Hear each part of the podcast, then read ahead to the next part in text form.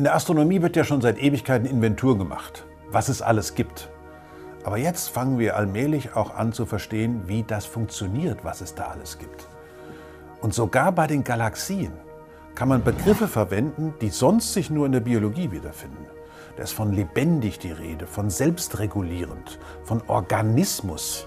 Lebt die Milchstraße? Ist die Galaxis ein Organismus? Kann man sowas machen? Gibt es, kann man sich vorstellen, dass Galaxien Organismen sind, in denen irgendwas umgebaut, abgebaut und eingebaut wird? Und dabei trotzdem das Ganze sich als Struktur erhält? Kann man sowas machen? Das ist ja interessant. Bei der Erde kann man das nämlich.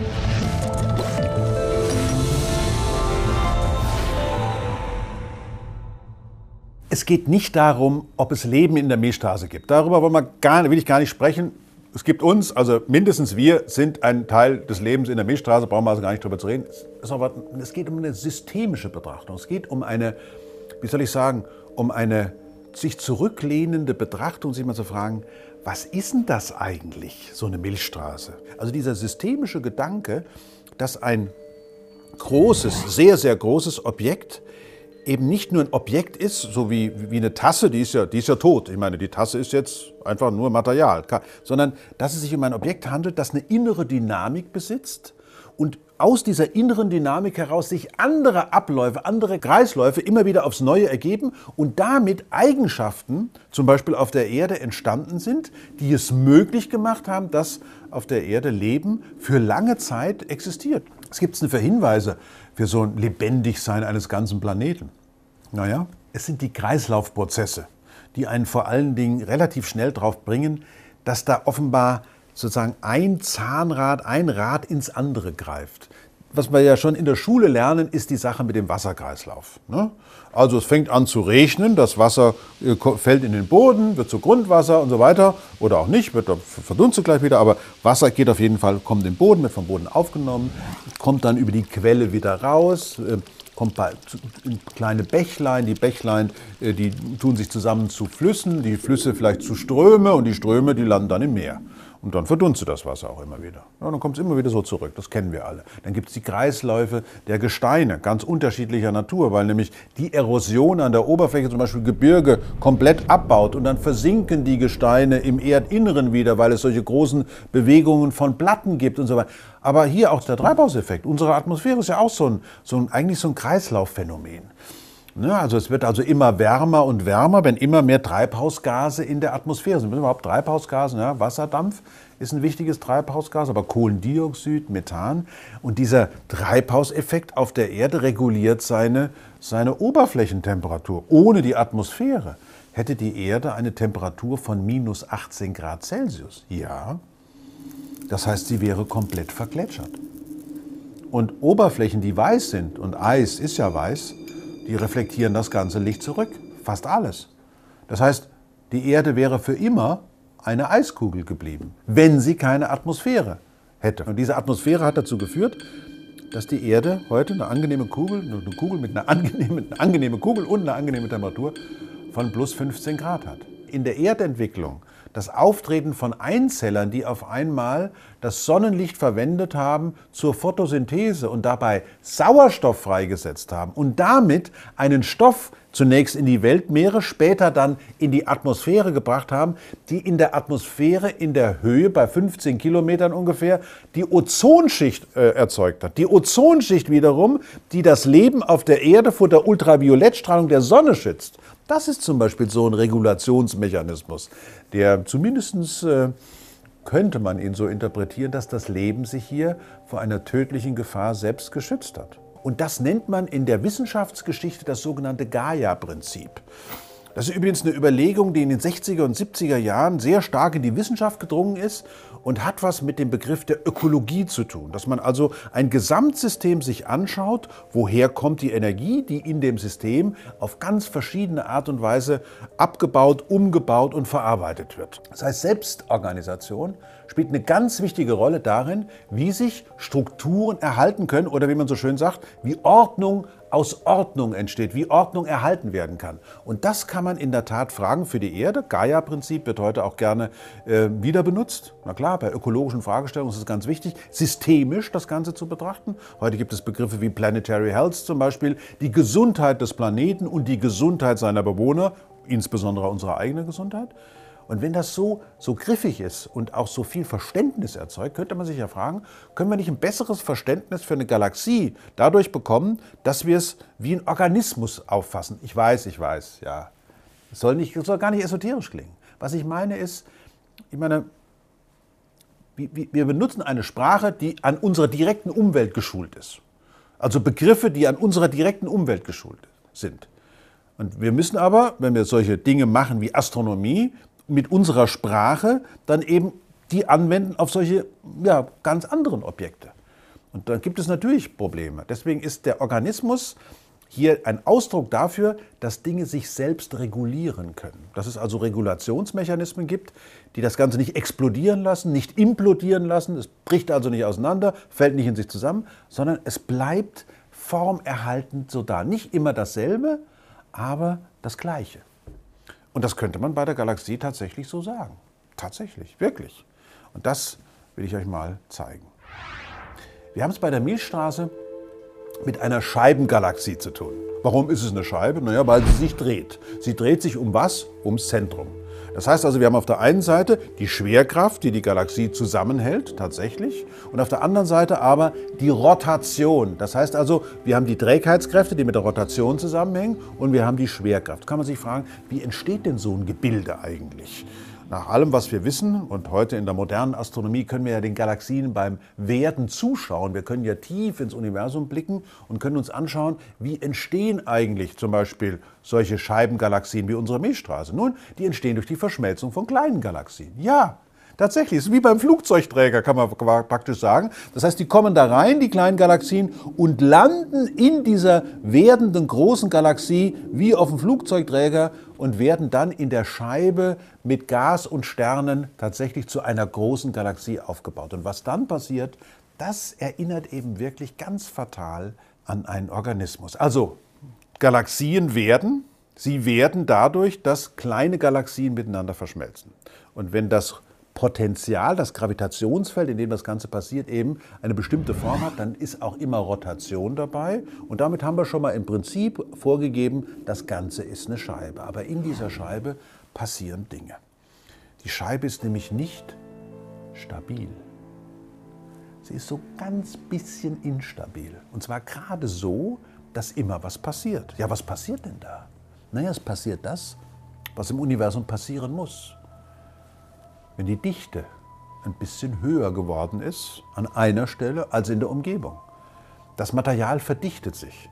Die Gravitation, die Schwerkraft nämlich als die einzige nicht abschirmbare Kraft im Universum, die führt dazu, dass diese Verdichtungen immer größer werden. Und dabei bilden sich Gaswolken und in den Gaswolken führen die Verdichtungen wiederum dazu, dass sich in den Gaswolken Sterne bilden. Und das ist interessant. Nämlich in dieser rotierenden Scheibe entstehen auf einmal Bereiche, die sind ein bisschen dichter. Und da diese Scheibe nicht rotiert wie ein starrer Körper, beim starren Körper würde die Geschwindigkeit, mit der etwas rotiert, nach außen hin systematisch zunehmen, sondern weil diese Scheibe differenziell rotiert mit einer ja, konstanten Rotationsgeschwindigkeit, entstehen Spiralarme.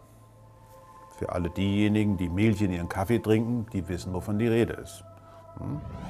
Ein Tropfen Milch in Kaffee, ein bisschen umrühren und schon entstehen Spiralarme. Aber dann sieht man auch gleich, die Spiralarme unserer Milchstraße, die sind nicht nur einmal entstanden. Also durch einen Tropfen Milch entstehen Spiralarme, die sich ja sofort aufwickeln. Ne? Kann man und da die Milchstraße sich schon 50 bis 60 Mal um die eigene Achse gedreht hat, würde man Spiralarme dann heute gar nicht mehr sehen. Die werden so eng aufgewickelt, die würden praktisch aussehen wie Kreise. Nein, es, was man sehen kann, ist, die Spiralarme sind sehr offen. Das heißt, in der Milchstraße entstehen ständig neue Störungen, ständig neue Verdichtungen, die immer wieder aufs Neue sich zu, Spiral, zu Spiralarmen verzerrt werden. Und das Tolle an den Spiralarmen ist nun, dort ist die Dichte ein bisschen höher als in der Umgebung. Und da, wo die Dichte ein bisschen höher ist, da kommt es zu Verdichtungen von Wolken. In den Wolken kommt es zur Sternentstehung. Und so kann man tatsächlich heute sehen, in allen Galaxien, dass die jungen Sterne, denn auch Sterne werden ja geboren in Gaswolken, dass die jungen Sterne fast ausschließlich, bis auf ganz winzig kleine Ausnahmen, ausschließlich in den Scheibengalaxien sich auf die Spiralarme konzentrieren. Also die Spiralarme sind die Gebilde, in denen Sterne entstehen. Und Sterne entstehen in Gaswolken. Und sie entstehen in Gaswolken, wenn, genau, wenn die Dichte hoch genug ist. Es ist also ein kritischer Prozess. Das muss man überhaupt sagen. All diese Prozesse, von denen hier die Rede ist, in einem Organismus, sind immer Prozesse, die müssen bestimmte kritische Schwellen überschreiten. Wir brauchen eine bestimmte Temperatur, um am Leben zu bleiben. Es darf nicht zu heiß sein, dann sind wir tot. Aber es darf auch nicht zu kalt sein, dann sind wir auch tot. Und in der Tat, Sterne entstehen nur dann, wenn die Dichte einen bestimmten kritischen Wert überschreitet, weil dann wird die Schwerkraft auf einmal stärker als alle anderen Kräfte. Und dann, stehen nicht nur, dann steht nicht nur ein Stern, sondern es entstehen eben Sterne. Und Sterne sind ganz unter, haben unterschiedliche Massen. Und deswegen haben sie auch unterschiedliche Leben. Kleine Sterne leben sehr lang, sehr, sehr lang. Die haben schon längst vergessen, wo sie geboren wurden. Deswegen findet man die kleinen, die roten Sterne überall in der Milchstraße, überall. Aber dann gibt es eben die großen Sterne, die blauen, die schweren Sterne. Manche von denen leben nur ein paar Millionen Jahre und explodieren am Ende ihres Lebens als Supernova. Und nur die Sterne, die explodieren oder zumindest starke Winde treiben, geben das, was in ihnen entstanden ist, ans interstellare Medium zurück. Und in diesem interstellaren Medium bilden sich durch die Spiralarme praktisch große Fronten an Sternentstehung, die mit einer bestimmten Geschwindigkeit, zum Beispiel bei uns auf der Entfernung der Sonne vom Zentrum der Milchstraße, ungefähr so 220 Kilometer pro Sekunde, also diese Spiralarme bewegen sich durch die Scheibe der Milchstraße zusammen mit den Sternen. Und manche dieser Sterne sind sogar schneller als die Spiralarme. Manche sind langsamer, das heißt, die Spiralarme werden entweder überholt von den Sternen oder sie überholen die Sterne. Ja, und dann gibt es diejenigen, die eben so kurz leben, dass sie gar nicht großartig aus den Spiralarmen rauskommen, also von dem Ort der Entstehung gar nicht groß rauskommen. Aber da, weil sie so kurz nur leben und das, ihre, ihre ganze Fracht ins Universum wieder zurückgeben, Sie sind dafür zuständig, dass das interstellare Medium der Milchstraße sich mit neuen, mit schweren Elementen anreichert und dabei immer mehr und mehr die Wahrscheinlichkeit vergrößert, dass es zu Planeten kommt, nämlich zu Felsenplaneten. Wenn nämlich zu wenig da ist, dann würde es gar nicht zu Felsenplaneten kommen. So können wir schon mal im Prinzip durch diese ständige Selbstorganisation der Milchstraße sowas definieren wie eine habitable Zone in der Milchstraße. Wenn wir zu weit draußen sind, ja, da haben wir zu wenig Sterne. Sind wir zu weit drinnen, sind die Sterne so nah beieinander, dass sie sich möglicherweise die Planeten, wenn sie welche hätten, sich gegenseitig wegreißen. Also es gibt einen Grüngürtel praktisch, einen grünen Bereich, in dem überhaupt nur Leben in einer Scheibengalaxie wie unserer entstehen kann. Und das Ganze wird garantiert durch das Gravitationspotenzial der Milchstraße. Denn wenn die Milchstraße nicht da wäre, dann würden ja diese Gase, die die Supernova-Explosionen ins interstellare Material hinaustreiben, einfach verschwinden. Die werden so, sind so schnell, die werden verschwinden. Aber die Gravitation der Milchstraße hält das Material hier bei uns. Und dabei erhält die Milchstraße die ganze Zeit ihre Form. Sie bleibt eine rotierende Scheibe, die sich ums Zentrum herum dreht und in dieser Scheibe bilden sich Spiralarme, in den Spiralarmen bilden sich Wolken, in den Wolken bilden sich Sterne. Etliche davon explodieren, geben es wieder zurück. Also genau wie bei Gaia mit ihren Kreisläufen hat auch die Milchstraße ihre Kreisläufe. Und sogar das Material, das sich von der galaktischen Scheibe erhebt, fällt wieder runter und wird dann in der galaktischen Rotation praktisch untergepflügt und macht da weiter. Und so kann es neu durchmischt werden, kann sich neu organisieren und letzten Endes könnte man sogar unsere eigene Existenz zurückführen auf eine Supernova, die zum Beispiel äh, ein paar Millionen Jahre vor der Entstehung unserer Sonne entstanden ist. Also diese Selbstregulationsmechanismen in der Milchstraße gibt es. Jetzt kann man sich natürlich fragen, ist die Milchstraße dann eine besondere Galaxie, eine besondere Form von Galaxie, die eben besonders für Leben ausgerichtet ist? Ist das ein Organismus, der Material umbaut und dabei systematisch die Bedingungen für Leben immer mehr und mehr verbessert, indem zum Beispiel immer mehr Sterne entstehen, die immer mehr Planeten haben können. Wie sieht es bei anderen Galaxien aus? Wie ist es zum Beispiel bei elliptischen Galaxien? Ja, elliptische Galaxien sind ganz anders als unsere Milchstraße. Zum Beispiel M87. In der Mitte von M87 liegt ein schweres schwarzes Loch. Drei Milliarden Sonnenmassen. Wir haben den Schatten schon gesehen. Hier, Event Horizon Telescope. Das wissen wir. Da ist ein schweres, schwarzes, ein aktiver galaktischer Kern. Aber das ist praktisch nur das, das wirklich das zentralste Zentrum. Drumherum eine Riesengalaxie, ein Vieh von einer Galaxie, eine Riesenellipse. Da sausen die Sterne durcheinander. Also nichts mit Rotation wie in einer Spiralgalaxie, schön geordnet, dünne Scheibe. Nein, sondern hier sausen die Sterne in den elliptischen Galaxien, sausen die Sterne wie in einem Bienenschwarm durcheinander. Und offenbar gibt es Sternentstehung in elliptischen Galaxien genau einmal und dann nie wieder. Ja? Das, ist also ganz, das ist eine ganz andere Dynamik. M87, wenn ich das mal an der Stelle sagen darf, ähm, ist eine Galaxie mit Adipositas. Die ist völlig überfettet. Ich meine, das Ding steckt in der Mitte vom Virgo-Haufen und hat wahrscheinlich Tausende, wenn nicht Abertausende an Galaxien in sich aufgenommen und gefressen. Das sieht man fast in jedem großen Galaxienhaufen. In der Mitte hängt so eine riesen Ellipse rum, also so eine tote Galaxie, und die fressen alle Galaxien, die in ihrer Nähe sind. Wenn wir in dem Bild bleiben, in dem Sprachbild von lebendigen Galaxien bleiben, ist M87 eher eine tote Galaxie. Ein Monster, um ganz ehrlich zu sein. Und naja, aber dann gibt es noch ein Phänomen, das mindestens genauso interessant sein könnte, was die Frage der Belebbarkeit von ganzen Galaxien betrifft, nämlich die Verschmelzung von Galaxien. Dass Galaxien miteinander verschmelzen, ist ja klar. Ich meine, klar, ihr habt natürlich schon davon gehört, dass das Universum expandiert. Klar, es treibt alles auseinander, aber es gibt eben Bereiche, in denen Galaxien aufeinander zufliegen miteinander verschmelzen. So gibt es zum Beispiel die Antennengalaxien, die sind schon miteinander. Das heißt, die verschmelzen aktuell miteinander. Und da ist momentan unglaublich viel los. Sternentstehungsausbrüche noch und nöcher. Und da, wo viele Sterne entstehen, entstehen auch viele große Sterne. Also Supernova-Explosionen. Bei den Antennengalaxien, also diesen beiden Spiralgalaxien, die miteinander verschmelzen, könnte man schon fast von einem Todeskampf sprechen. Die sind also noch lebendig, aber so wie es aussieht, wird aus denen irgendwann eine tote Galaxie werden. Jetzt gerade wird praktisch noch mal, werden nochmal Sterne gemacht, aber möglicherweise war es das dann auch. Eine andere Geschichte ließ sich übrigens auch noch erzählen in dem Zusammenhang, nämlich dass Andromeda und unsere Milchstraße ja miteinander verschmelzen werden. Also auch unsere Milchstraße ist nicht eine für immer lebendige Galaxie, sondern sie wird in fünf, sechs Milliarden Jahren mit der Nachbarin Andromeda verschmelzen. Und die Expertinnen und Experten sind sich noch nicht sicher, was dabei rauskommt. Einige sagen, die beiden werden sich miteinander verschmelzen und werden dann eben eine gemeinsame elliptische Galaxie oder eine S0-Galaxie darstellen. Also eine Lenticularis-Galaxie, eine, eine linsenförmige Galaxie, die nur aus Sternen besteht. Das muss man sich mal überlegen. Also auch kein Gas mehr haben. Das sind also auch irgendwie dann tote Galaxien. Da passiert nichts mehr. Aber da ist ja noch was hin. Mit diesem systemischen Gedanken, dass eine Milchstraße ein ein Organismus sein könnte, also sowas wie eine lebendige Selbstregulierung besitzen kann, kann man eine ganze Menge darüber lernen, große, ganz große Systeme ähm, zu untersuchen.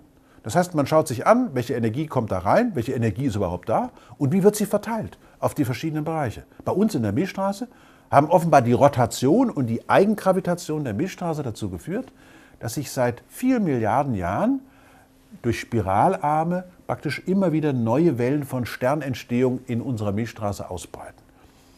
Und dadurch, dass es immer wieder zur Sternentstehung gekommen ist, kommt es immer häufiger und häufiger zur Bildung von Felsenplaneten, weil die Sternentstehung produziert auch Supernovae, die die Materie ins interstellare Medium zurückbringt und dabei es möglich macht, dass wieder neue Sterne entstehen, die jetzt mehr schwere Elemente besitzen und dabei eben die Möglichkeit für Planeten immer wahrscheinlicher werden.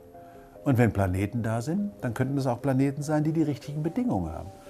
Das heißt, dieser systemische Blick auf die ganze Milchstraße macht aus der Milchstraße mehr als nur ein astronomisches Objekt. Es macht aus ihr unser kosmisches Zuhause.